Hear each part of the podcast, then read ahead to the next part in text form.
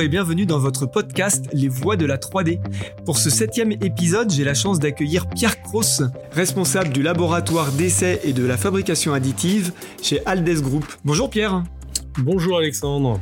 Merci de passer euh, dans le podcast, de participer, c'est très sympa à toi.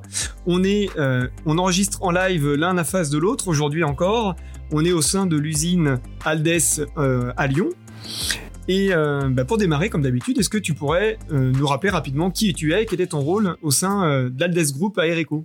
Alors, donc à la base, je suis donc le responsable euh, du laboratoire d'essai chez Ereco.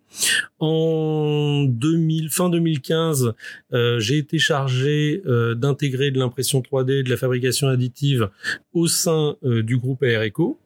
Euh, chose qu'on a démarré en 2017, euh, le temps de, de, chercher la machine adéquate.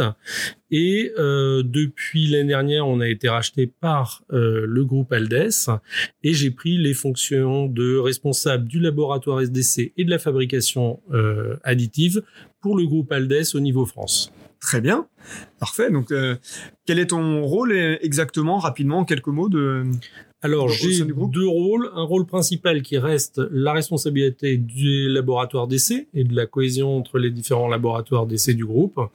Et euh, comme j'aime pas m'ennuyer et que j'aime beaucoup la technique, je m'occupe aussi de la fabrication additive.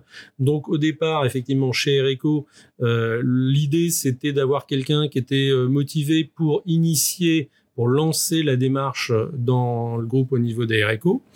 Euh, et aujourd'hui chez Aldes, ben, c'est de, relancer ça, d'avoir une cohérence groupe euh, sur toute cette partie-là, parce qu'on est, euh, on est un groupe qui sonne très bien euh, équipé au niveau de, des machines d'impression 3D. Euh, si on reprend rapidement la genèse de la 3D pour toi et à Ereco, tu as dit qu'en 2015, on t'a donné un projet de travailler là-dessus et qu'en 2017, tu as eu une machine. C'était quoi le, postulat de base? C'était quoi l'idée de la réflexion de s'équiper? Dans quel but? Alors, le départ. but, le but initial de, de l'ancien euh, PDG d'Aereco, c'était de relancer une dynamique d'innovation. On n'avait pas d'objectif de rentabilité, c'est quand même sympathique. Euh, c'était vraiment relancer une démarche euh, donc euh, d'innovation euh, pour permettre aux ingénieurs de laisser libre cours à des idées, de les tester, de les expérimenter et aussi en lien avec le labo parce qu'à chaque fois qu'on crée une nouvelle idée, il faut la vérifier, il faut faire des essais pour vérifier que les mmh. produits fonctionnent bien. Donc l'idée de base c'était ça et donc dans les contraintes qu'on avait, il fallait que l'imprimante choisie puisse euh, imprimer des prototypes conformes à ce qu'attendait le bureau d'études produits. Donc principalement ce qu'on fait chez Ereco, des entrées d'air et des bouches d'extraction hygro-réglables. C'est des pièces en plastique. Donc on a choisi une imprimante qui était capable de le faire. On a essayé toutes les technologies qu'il y avait euh, sur le marché à l'époque et euh, on a choisi une technologie de fusion de, de poudre euh, pour, qui était la seule qui permettait en qualité, en tenue de pièce, euh, en fluage, etc., d'obtenir les qualités de pièces dont on avait besoin pour nos prototypes. Et c'était ça l'idée de base. Et donc du coup, cette euh, imprimante 3D que euh, vous avez pris chez Areco, c'était aussi ta première imprimante 3D. Et donc, quelle était ta première imprimante 3D Une HP MJS 4200. Donc là, on est sur du, de l'exceptionnel. Première imprimante 3D, on est directement sur une grosse machine de production euh, Alors, industrielle. À, à, titre personnel, j'avais vu depuis longtemps euh, les imprimantes à dépôt de fil. Euh, je fais mes courses à Carrefour, à un moment ils en vendaient, c'est pour dire.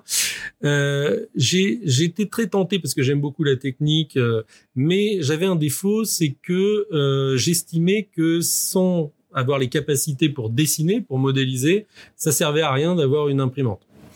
Et euh, donc, euh, je je m'étais pas lancé là-dedans, sachant que ça faisait 20 ans que je n'avais pas fait de dessin technique. Et quand je l'ai fait moi en 95, c'était sur AutoCAD en 2D. Alors, j'étais très loin du compte. Et euh, finalement, j'encadrais cette partie de la recherche de l'imprimante, je l'ai hébergée au labo parce que c'était aussi lié au prototypage beaucoup. Euh, en tout cas, dans l'idée du postulat de base, on a vu qu'après, on l'a étendu à plein d'autres domaines.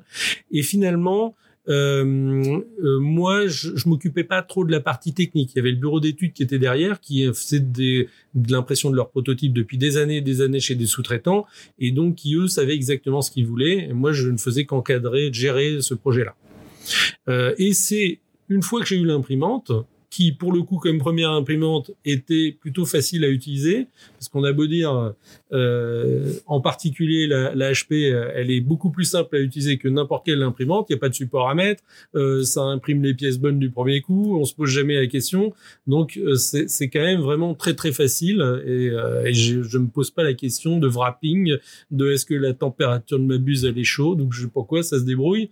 Je me suis jamais posé la question. Et donc euh, voyant ça j'ai quand même j'avais des besoins au laboratoire d'essai de conception. Et comme j'avais la chance chez Ereco d'avoir de nombreux euh, dessinateurs, projeteurs, ingénieurs qui maîtrisaient SolidWorks, et eh ben à chaque fois ils passaient devant mon bureau et chaque fois j'avais besoin d'apprendre quelque chose de nouveau, et eh ben ils m'aidaient et ça m'a permis de faire beaucoup de pièces pour le labo euh, qui, qui étaient euh, que j'aurais jamais imaginé faire et de les imprimer, etc. Donc tranquillement, finalement sur la base de l'innovation, de euh, la R&D aussi, vous avez fait l'acquisition et le choix d'une grosse machine industrielle parce que techniquement c'est ce qui répondait et puis que bah, l'entreprise était en mesure de s'équiper d'une telle machine. Et puis finalement, ton rôle a été euh, bah, d'utiliser, de faire des choses, mais aussi d'embarquer avec toi les équipes pour euh, adhérer à ce projet-là et de créer des pièces et les produire. Alors tout à fait, en fait, il y avait toute une partie de l'entreprise, le bureau d'études qui conçoit nos produits, eux se posent pas la question. Non seulement ils utilisent depuis des années toute la, la, technologie de fabrication additive, mais ils font des pièces en injection plastique. Et toutes les pièces en injection plastique, elles sortent naturellement très bien sur une machine à poudre. On se pose même pas la question, c'est ce qui sort le mieux. Euh, ils respectent toutes les règles qui vont bien. Par contre, à côté de ça, il y avait d'autres postes dans l'entreprise, d'autres d'autres divisions qui elles connaissaient pas l'impression 3D et avaient un potentiel assez important, notamment du fait que chez Ereco, on fabrique nous-mêmes nos machines spéciales, nos machines d'assemblage, de réglage, etc. Et ils faisaient beaucoup donc d'usinage, d'assemblage, etc. Et il a fallu que je les pousse un petit peu, cette équipe-là, aller chercher. Alors j'ai eu différentes stratégies. Euh, j'ai formé une partie de l'équipe à l'utilisation de la machine en prétextant euh, qu'ils auraient un jour besoin de nous dépanner parce que si on n'était pas là, si on était malade, si on s'était cassé une jambe, il fallait quelqu'un pour imprimer. Donc je les ai fait participer à la formation et puis j'ai pris euh, des pièces aussi sur Thingiverse qui ressemblaient à aux pièces dont ils pouvaient avoir besoin. Je les imprimais, je les laissais dans leur salle de réunion pour qu'ils jouent avec, etc. Et puis les premiers s'y sont mis et quand ils ont vu que leurs collègues avaient leurs pièces euh, au bout de trois jours, ils avaient leurs pièces sur leur bureau, qu'elles étaient au code, qu'elles fonctionnaient bien, qu'elles étaient assez résistantes, même si au départ ils me faisaient des grosses épaisseurs, et puis chaque année ils m'ont réduit euh, un petit peu les épaisseurs, et qu'ils ont appris les fonctions coque et nervure de SolidWorks qu'ils ne connaissaient pas avant en usinage. Il y a eu un gros travail effectivement de ma part aussi de, de formation, de conseils euh, pour que pour cette, ces personnes-là euh, qui venaient du soustractif purement soustractif. Mais euh, sinon maintenant ils, et, ils, font énormément de pièces qui, qui, existent sur les machines dans, dans l'usine de collégiens chez Arico. et il y a, ils en ont mis absolument partout. Et il y en a, il y en a partout dans l'usine des pièces qui servent à la fois pour euh, le, les machines elles-mêmes, la base, les parties les plus importantes, tout ce qui a été amélioration des machines existantes dans un premier temps, la fabrication des machines maintenant, parce qu'on a une durée de vie assez longue sur les produits de ventilation, donc on n'a pas nécessairement des nouvelles machines tout le temps. Et puis beaucoup de, de choses sur la réduction des TMS, sur le 5S, sur tout ce qu'on peut utiliser. Aujourd'hui, c'est la base, et de se dire qu'on utilise euh, l'imprimante 3D. Alors, pour avoir euh, visité euh, l'usine euh, Aereco en région parisienne, effectivement, il y a des pièces imprimées en 3D partout. Il se trouve qu'en plus, les pièces qui sortent de la machine que tu as ont une couleur qui est facilement reconnaissable dans une usine. Donc, on a des pièces grises qui sortent de, la machine HP. Est-ce que tu peux être rentré un peu plus dans le détail? On a, t'as fait quoi avec cette machine, enfin toi et tes équipes, vous avez fait quoi? T'as parlé euh, de machines spéciales, t'as parlé euh, de réduction euh, des TMS, de d'amélioration des postes de travail, etc. En, en détail, t'as des exemples? Parce que je sais qu'on me le demande tout le temps, des exemples précis et concrets. Alors, c'est vrai que on a énormément d'exemples. Euh, quelques cas, on peut dire que on avait un outil par exemple qui servait à conformer une pièce dans une autre pour pouvoir la fixer correctement. Euh, cet outil, euh, à la base, était euh, fabriqué à partir de pièces qui venaient d'usinage, de PVC, d'aluminium, etc. Et donc, qui était assez lourde. Ils ont fait déjà une première version ou qui était uniquement en impression 3D beaucoup plus légère et il fallait quand même une force d'insertion, donc aussi une question de TMS. Et donc, ils ont créé une, une deuxième version, donc la troisième mmh. depuis l'origine, deuxième en impression 3D, où on vient pousser, ça vient pousser, en fait, euh, écarter les pièces pour qu'elles se mettent en conformité sans demander d'effort. Et ça, c'est une pièce qui est assez intéressante. Ils ont aussi amélioré euh, plein d'autres domaines euh, pour la qualité. Par exemple, on avait euh, des, des presses étoupes avec deux diamètres différents, par exemple du 17, du 19.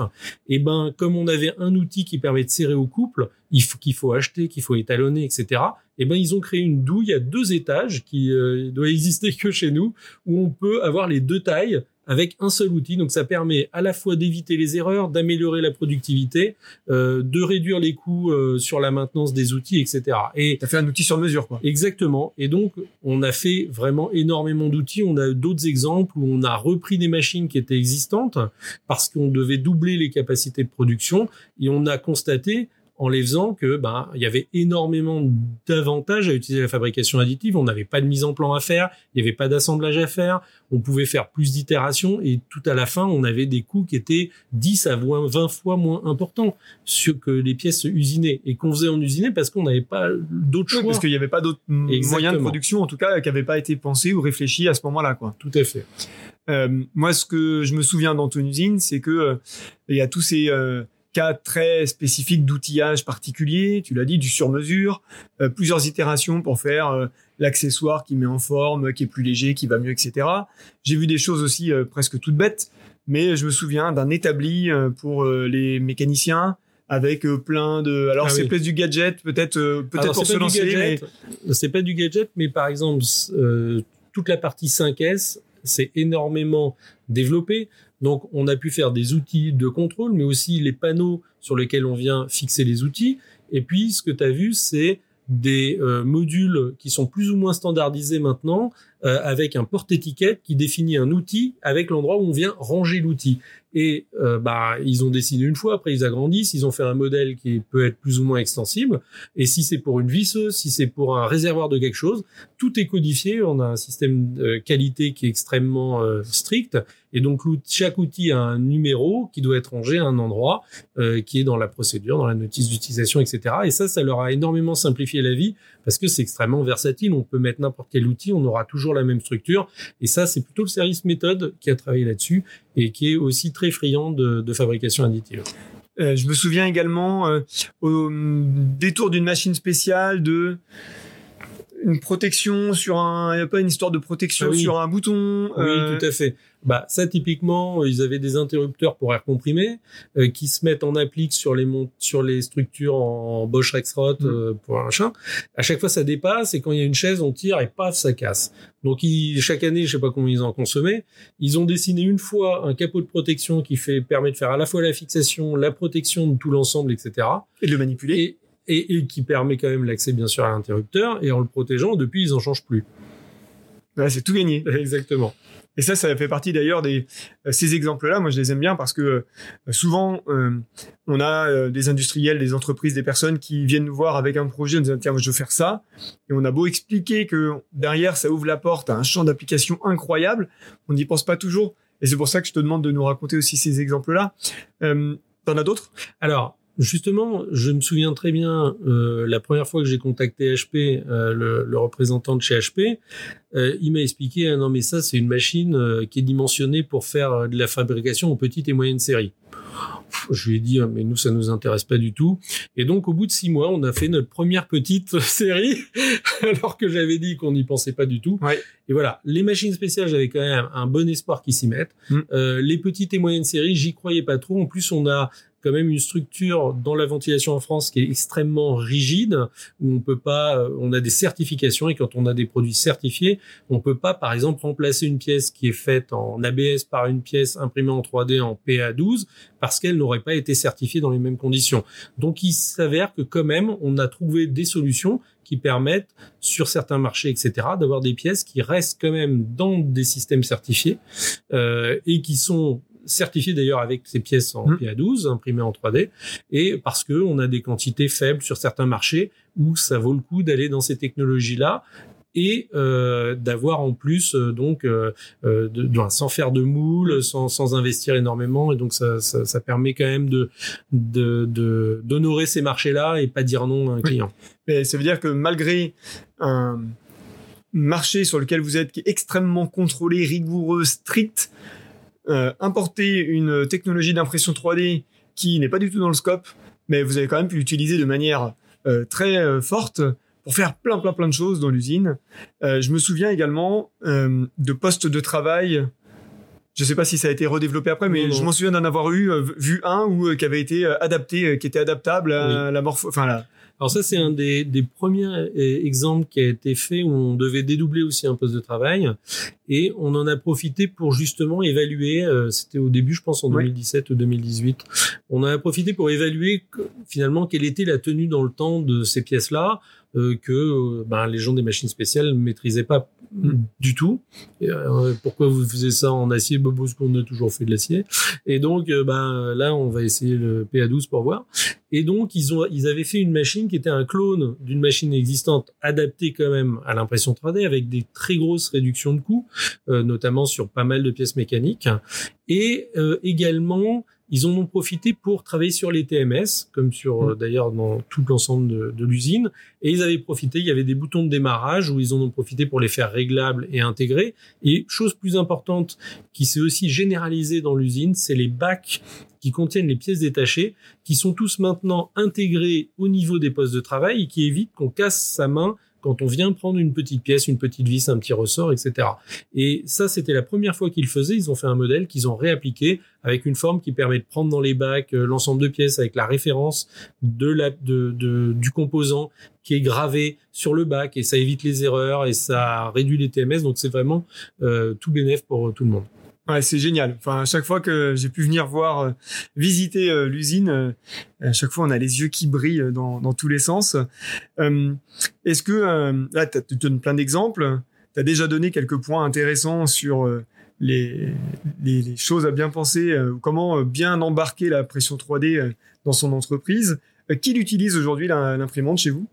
Alors, nos demandeurs, ce sont bien les bureaux d'études, principalement. C'est clairement ceux qui savent dessiner, parce que sinon c'est plus dur d'avoir des pièces. Et donc, on a très principalement du prototypage. Euh, ensuite, on a euh, les machines spéciales et donc les petites et moyennes séries. On a euh, pas mal de références. Et aujourd'hui, où ça devient quand même un mode de pensée euh, qui, quand même, au bout de cinq ans, euh, où on a là euh, deux, trois séries de pièces qui d'emblée sont parties pour être en, en fabrication additive Euh, sur des quantités faibles où il va y avoir euh, où il y a de l'incertitude sur euh, est-ce qu'on va garder ce mode-là, est-ce qu'on va pas modifier les moules pour faire autre chose, etc. Et donc parfois on part dans des directions, on a euh, des soucis, par exemple euh, quelque chose qui se, euh, se verrouillait pas, où le bureau d'études a dit non non mais on va pas le verrouiller, mais par contre la filiale qui vend elle, elle veut que ce soit verrouillé.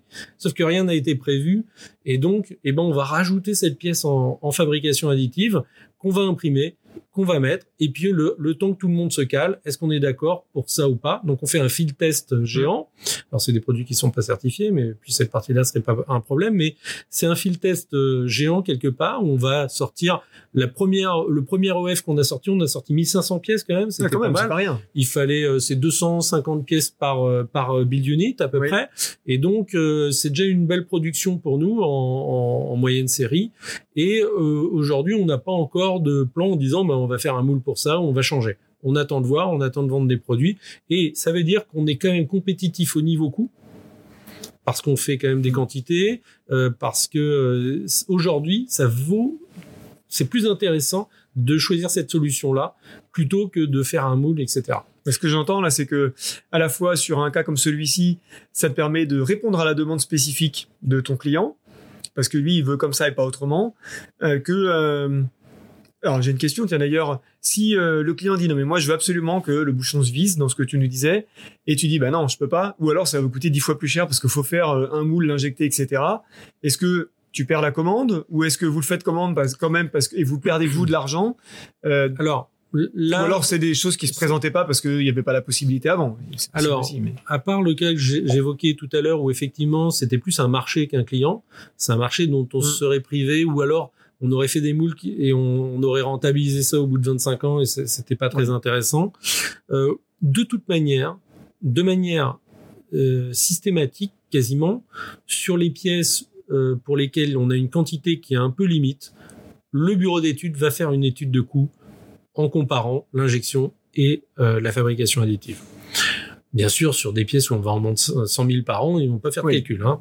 Mais par contre, dès qu'on va commencer à être dans des quantités de euh, entre 1000 et 5, bon, 1000, il faudra étudier parce que ça fait pas beaucoup de pièces, mais euh, voilà, des quantités quelques centaines, quelques milliers, ça dépend de la taille des pièces. Exactement. Et eh ben, ils vont commencer à étudier euh, ça. C'est vrai aussi ici chez Aldes à Lyon où euh, on a aussi une 5200, on a aussi un mm. parc euh, très important au niveau HP. Il y a deux 580, euh, il y a de la Marforge aussi. On a, il y a plusieurs machines, mm. mais on a une 5200 pour la production et on étudie de la même manière. Ça, ça, c'est plus récent ici. on vient chercher des cas d'application où, eh ben, on fait des calculs pour des pièces où on va se dire, il y a une incertitude, où les quantités sont pas très importantes. Eh ben, on fait des calculs on regarde, et si ça vaut le coup de le faire ici, eh ben on va utiliser les machines pour le faire ici, sans se priver. Finalement, euh, entre 2017 euh, où euh, tu lances, t'intègres la 3D et bon voilà, faut y aller, tu fais des pièces, tu laisses un peu partout pour convaincre les gens, et aujourd'hui, aujourd'hui, finalement, la 3D elle est complètement intégrée chez tous ceux qui doivent y penser, et quand ils créent une pièce, ils se mettent tout de suite à dire, euh, alors ils ont des réflexes, ils savent que si les quantités elles sont en centaines de milliers, il n'y a pas de question, mais quand il y a certains volumes, ils disent là, on va étudier les deux possibilités, ils ont le réflexe tout de suite. Et chez Areco, c'est vraiment très bien implanté, c'est le travail aussi qui est, à faire ici pour encore aller chercher euh, du monde, même si la structure est différente euh, chez Aldes. ici, on va pas fabriquer nos machines à nous, euh, donc la plupart sont sous-traités, donc on a moins ce poste-là. Par contre, voilà, sur les pièces, il y a aussi un peu moins de pièces plastiques, mais il y a des quantités qui sont beaucoup plus importantes. Et ça n'empêche pas qu'on cherche des cas d'application. C'est ça l'intérêt, c'est de pouvoir travailler avec le bureau d'études, travailler avec le, marketing, etc., savoir ce qu'ils veulent. Même si ici on a découvert, ben, je t'ai montré aujourd'hui, euh, des cas d'application que j'avais pas chez Ereco, comme par exemple des maquettes qui sont faites pour tout ce qui est la formation, euh, pour euh, aussi le marketing. Où c'est une activité que je pouvais pas faire parce que comme j'aime bien mon slogan Grey Parts Everywhere, bah, la machine fait plutôt des pièces grises, voire noires, mais elle savait pas faire des, des pièces avec des, des couleurs. Et la 580, malgré le fait qu'elle n'existe plus, eh ben, a cette activité possible de faire des pièces en couleur et qui sont euh, aujourd'hui d'un grand support pour tout ce qui va être formation. Et euh, c'est quelque chose qui est extrêmement apprécié euh, ici et, et, et très très intéressant. Et alors, euh, si tu devais donner euh, des conseils à quelqu'un qui souhaite s'équiper pour euh, voilà ces, ces, facteurs clés de succès, tu vois, pour je prends une imprimante 3D, quelle que soit finalement la marque, la technologie, à quoi il faut bien penser. Toi, tu es passé par là, tu as eu des super bonnes idées pour la déployer ou pour que les gens prennent conscience, mais c'est quoi tes tips que tu peux partager à quelqu'un qui voudrait s'équiper? Alors, moi, je pense qu'il faut déjà trouver des gens motivés. Il euh, faut être motivé soi-même, mais aussi il faut avoir des gens dans les équipes qui font des choses. Euh, faut essayer euh, de soi-même pouvoir utiliser, comprendre, faire des essais, appréhender bien la technologie. Euh, moi, je la connaissais pas avant, donc mm. effectivement au début, même si je dessinais pas trop, c'est venu après coup. Mais j'ai pu comme ça bien comprendre après, il faut s'intéresser aussi à la physique euh, des choses, mais il faut bien comprendre comment ça fonctionne, euh, quels sont les, les écueils qu'on peut avoir, les soucis, euh, travailler aussi avec les fabricants, euh, comprendre voilà quelles sont les limites. Euh, il faut vraiment le faire. Moi, je pense que c'est quand même intéressant, même si aujourd'hui j'imprime moins, je conçois moins, etc. Mais il faut vraiment se mettre dedans pour bien maîtriser ce qu'on va pouvoir annoncer, parce qu'il y a rien de pire que des gens déçus. donc quand on va aller vendre quelque chose, il faut leur dire ça va marcher ou là, attention, tu, tu, ça ne va pas fonctionner. On peut aussi aller chercher des cas d'usage, dire mais tu sais cette pièce-là, tu l'usines depuis très longtemps, mais aujourd'hui si tu veux des variantes, essaye et, puis faut aussi pas hésiter euh, dans une période de lancement à vraiment ouvrir les vannes, à dire à tout le monde venez essayer, euh, donnez-nous des pièces, on va vous les imprimer même si parfois la conception est pas parfaite au départ, euh, il, me faisait des pièces d'un centimètre d'épée sur de la technopoudre, c'est quand même assez suicidaire. Euh, donc euh, on leur a dit oui quand même, essayez, il faut faire essayer aux gens, faut un petit peu aller chercher. Faut trouver donc comme je disais les bons profils, les gens dont on sait qu'ils vont être intéressés. ça va motiver aussi les autres parce que quand ils verront qu'ils ont leurs pièces tout de suite, comme je disais, que ça fonctionne, voilà. Et aussi pour ceux qui sont un peu euh, qui qui sont toujours à critiquer, hein, il y en a plein partout. Euh, et ben faut aller les chercher, faut comprendre pourquoi ça n'a pas marché, pourquoi ils ont voulu faire ça, euh, les aider à chercher des solutions pour surtout pas être dans un état pessimiste. c'est valable un peu pour tout, mais euh, là particulièrement quand c'est des technos nouvelles, on est sur un truc où tout le monde dit ah ouais euh, les imprimantes 3D c'est des jouets euh, machin, c'est pour les mecs qui bricolent dans les Fab Labs. Non, ça va dans les usines, ça sert dans toutes les usines du monde. Il faut choisir les bonnes machines qui sont aussi mm. d'une capacité industrielle. On va peut-être pas nécessairement choisir dans un groupe de 2000 personnes une petite machine bricolée à la main. Euh, si on a les moyens d'aller chercher une, une, machine un peu plus haut de gamme avec une bonne répétabilité, avec des codes corrects, c'est ça que les gars des bureaux d'études veulent savoir. Mm. Quand ils veulent une pièce, un cube d'un centimètre carré, ils veulent qu'il fasse un centimètre carré. Euh, non mais Même bien sûr. voilà. Donc euh, il faut pouvoir avoir quand même un minimum ou en tout cas s'assurer qu'on va contrôler ce qu'on fait pour toujours sortir des pièces mm. le mieux possible. Le, mais c'est tout à fait vrai ce que tu dis. C'est vrai que le, un des écueils, c'est de se dire, bah, je vais prendre une petite machine euh, très très entrée de gamme euh, sur euh, un grand site de e-commerce, par exemple, et puis dire, bah, allez-y, amusez-vous avec. Moi, ce que je retiens de tout ce que tu nous as dit euh, euh, là pendant le temps qu'on était ensemble, c'est que bah, avoir, d'une part, il y avait une volonté de la direction, et donc ça aide énormément, mais d'avoir un pilote qui est dédié au moins une partie de son temps pour le déploiement de ça, ben ça aide, il a, il est autorisé, il a le droit, il est là pour ça, pour développer la techno. Et puis après, il faut embarquer les gens.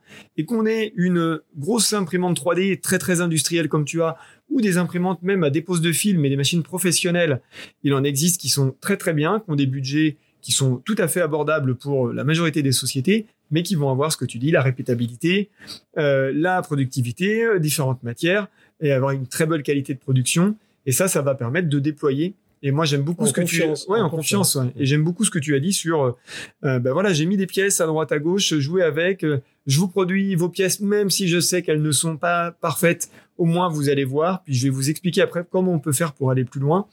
Euh, je trouve que c'est des super conseils que tu nous as donnés, et c'est vraiment très très bien. On arrive sur la fin de, ce podcast. Euh, je voulais d'abord te dire merci parce que c'est génial. Et si on peut prendre quelques petites photos tout à l'heure, eh ben, on les mettra en illustration euh, du podcast pour montrer euh, un petit peu ce que l'on peut faire. Est-ce que tu aurais un mot de la fin, un dernier message à faire passer à la communauté de la 3D, puis notamment aux, ceux qui voudraient s'équiper? Ben, Je pense que ça résume ce qu'on a dit. C'est allez-y, allez-y, lancez-vous. Il y a toujours des surprises. La machine, elle restera pas dans un bureau si on a pris quelque chose qui fonctionne, si on est prêt à s'investir dedans. Euh, je vois pas pourquoi on n'arriverait pas à développer cette activité. Il faut avoir des gens qui dessinent des pièces. Faut, faut avoir quand même euh, de quoi alimenter la machine. Mais après, allons-y. C'est, c'est, ça, ça fonctionne. Très bien, j'adore ce mot de la fin. Merci beaucoup Pierre pour euh, ton temps et tous les échanges que nous avons eus. À très bientôt. Au revoir Alexandre.